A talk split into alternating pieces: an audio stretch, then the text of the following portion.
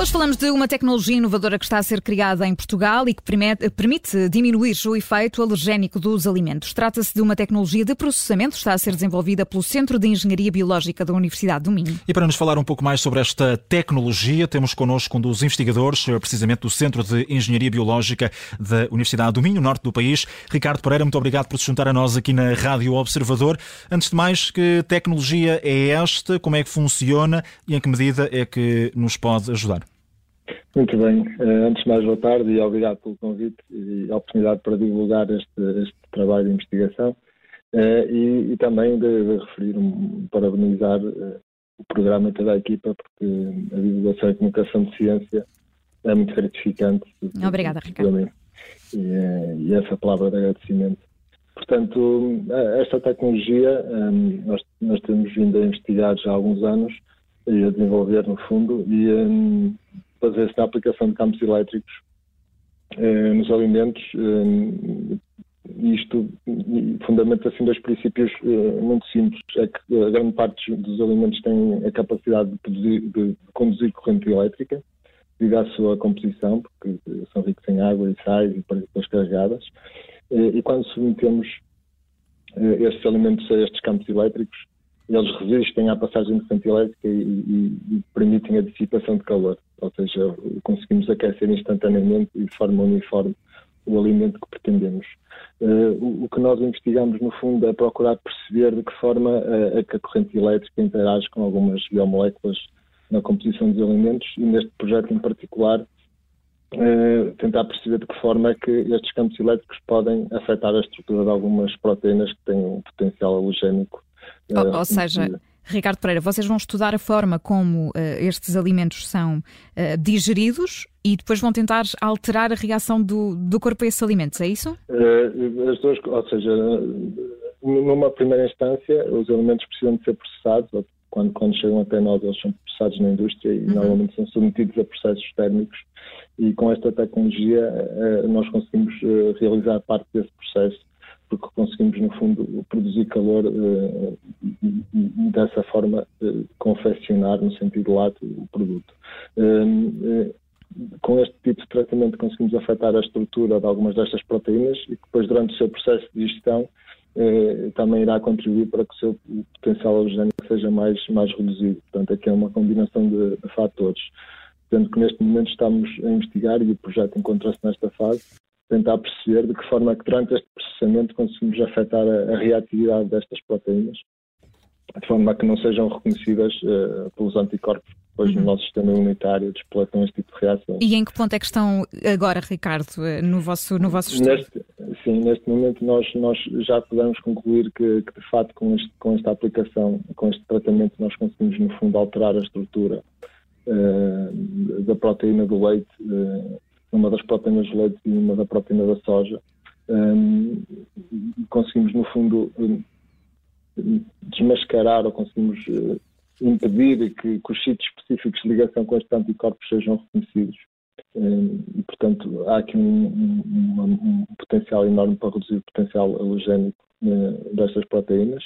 Agora, precisamos de perceber, durante o processo de gestão destes alimentos, se confirmam essas, essas perspectivas, porque todo, toda esta temática é bastante complexa e, portanto, é preciso aqui uma conjugação de fatores para que, para que no final se consiga obter o resultado pretendido. Mas as perspectivas são, são muito animadoras porque conseguimos, já na fase de processamento, afetar. Uhum no fundo, o potencial orgânico destas proteínas. Já, já nos falou da soja, do leite, eh, de que outro tipo de, de, alimentos é que estão aqui em casa também? Sim, neste projeto eh, nós estamos focados nestes dois, sendo que existem eh, outros, outros, outros alimentos que têm potencial halogénico considerável, como por exemplo a proteína do ovo, uh, alguns cereais e também o amendoim.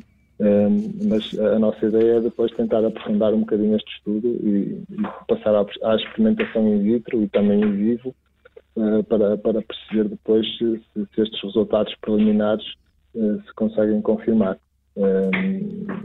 em todo caso é, é, interessante e é, é, bastante animador que se consiga, é, no fundo, durante o processamento normal de um produto, e aqui neste sentido trata-se de, de, substituir uma tecnologia convencional por uma tecnologia é, emergente, uhum. Que, que, é baseada nos campos elétricos e que pode ser integrada num processo industrial convencional e, já, e logo nesta fase conseguir de alguma forma começar a mitigar alguma, alguma desta problemática.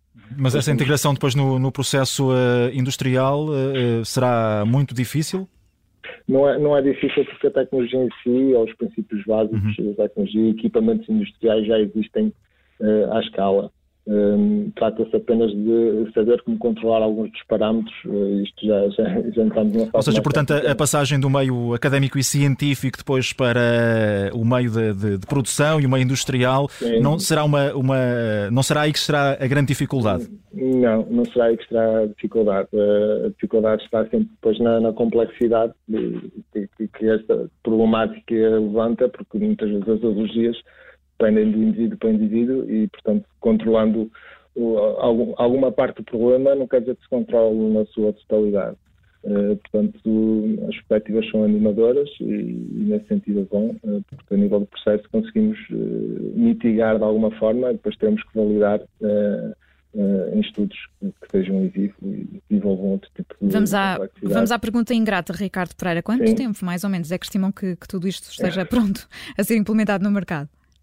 Ah, pois, essa é uma pergunta de facto muito difícil. É, é? Pois eu sei. É Mas nós temos de é fazer a, grande, a, é? a, grande, a grande dificuldade muitas vezes na investigação depois é, é como, como traduzir estes resultados depois na indústria, isso é do ponto de vista prático, porque não depende só de nós, também depois tem que haver é, sempre algum investimento para, para quem uhum. quer, que, para quem quer ou quem está interessado. Mas eu, eu acredito que um trabalho deste género, para que se consiga chegar eh, no fundo, à experimentação humana e se conseguir confirmar todos estes efeitos, eh, precisará de, de, cerca de dois, três anos, e isto é uma perspectiva muito otimista. Muito bem. Mas para já uma grande parte do trabalho já foi desenvolvida e, e aquilo que era importante neste momento demonstrar está demonstrado com, com algumas publicações científicas. Agora, pronto, é, é sempre um trabalho de alguma forma amoroso que se vai construindo. Claro que sim. Ricardo Pereira, muito obrigada por ter estado connosco. É um dos investigadores do, do, Centro de Engenharia eh, Biológica da Universidade de Domingo que está a trabalhar neste processo, esta tecnologia inovadora para diminuir o potencial alergénico de alimentos. Amanhã voltamos a falar de ciência na tarde em direto, é sempre a esta hora.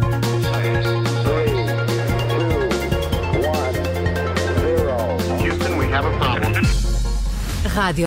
Obrigada por ter ouvido este podcast. Se gostou, pode subscrevê-lo, pode partilhá-lo e também pode ouvir a Rádio Observador online em 98.7 em Lisboa e em 98.4 no Porto.